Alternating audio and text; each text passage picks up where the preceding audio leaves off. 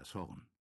Deutlich vernahm man durch das Getöse des Sturmes, durch das Brausen der Wasser fernen Kanonendonner, welcher nur von einem Schiffskampf auf der Westerschelde herrühren konnte. Die Wassergeusen spielten ihr altes Spiel. Was kümmerte dieses Amphibiengeschlecht der Sturm und die Finsternis?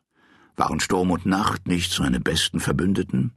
Wann hätte je ein Wassergeuse das stürmische Meer und die Finsternis gefürchtet, wenn es galt, seine Todfeinde zu überlisten, die Verwüster und Bedränger seines den Wogen abgekämpften Vaterlandes zu vernichten?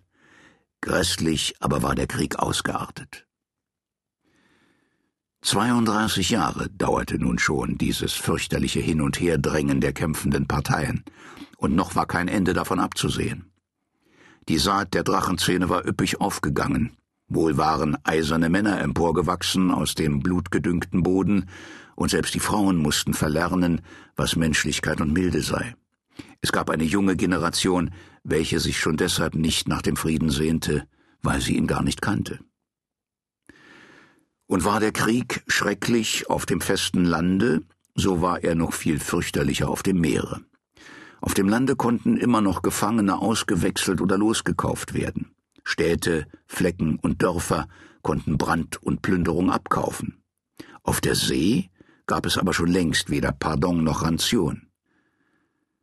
Für Barmherzigkeit wurde es geachtet, wenn man die gegenseitigen Gefangenen kurzweg niederstieß oder sie an der Rahe auffing und sie nicht langsam auf die grausamste Art zu Tode marterte, sie nicht auf dem Verdeck kreuzigte und mit dem genommenen Schiff versenkte.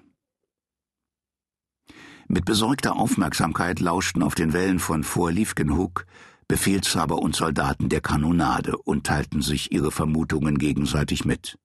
Der eine hatte diese Ansicht über die Kämpfenden, der andere jene Ansicht, aber zuletzt ging anfangs leiser, dann aber bestimmter und lauter von Mund zu Mund das Wort unter den Soldaten die schwarze Galeere.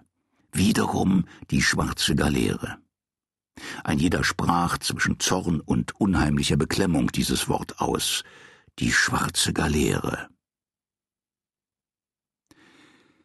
Gegen ein Uhr legte sich der Wind, und auch die Kanonade schwieg.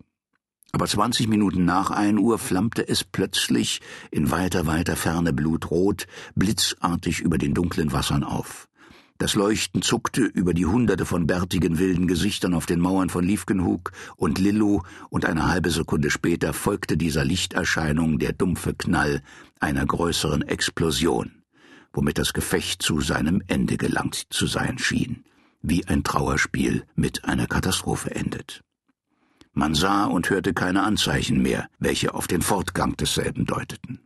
Obgleich die Besatzungen auf den spanischen Befestigungen noch lange harrten und lauschten, vernahmen sie doch keinen Schuss mehr. Nun, was haltet ihr davon, Senor Geronimo? fragte der Kommandant von Liefkenhook einen seiner Kapitäne, einen ältlichen dürren Mann mit grauem Haar und Bart, mit Narben bedeckt vom Kopf bis zu den Füßen.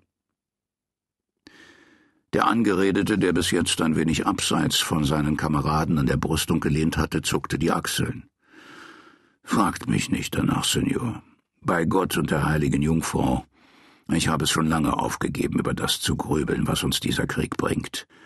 Der Panzer ist mir schier festgewachsen auf der Haut, und meinen Posten halte ich bis zum letzten Tag, aber damit auch genug. Ihr seid sehr barsch, Geronimo, sagte der Kommandant, der ein viel jüngerer Mann als der alte Krieger war und erst kürzlich aus Kastilien angekommen war in den Niederlanden, um den Gouverneursposten auf diesem Fort an der Schelde anzunehmen.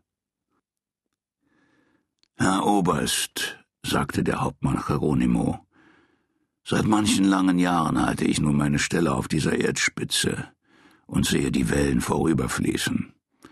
Ihr seid jung, Oberst, aber euer Vorgänger war auch jung und edel.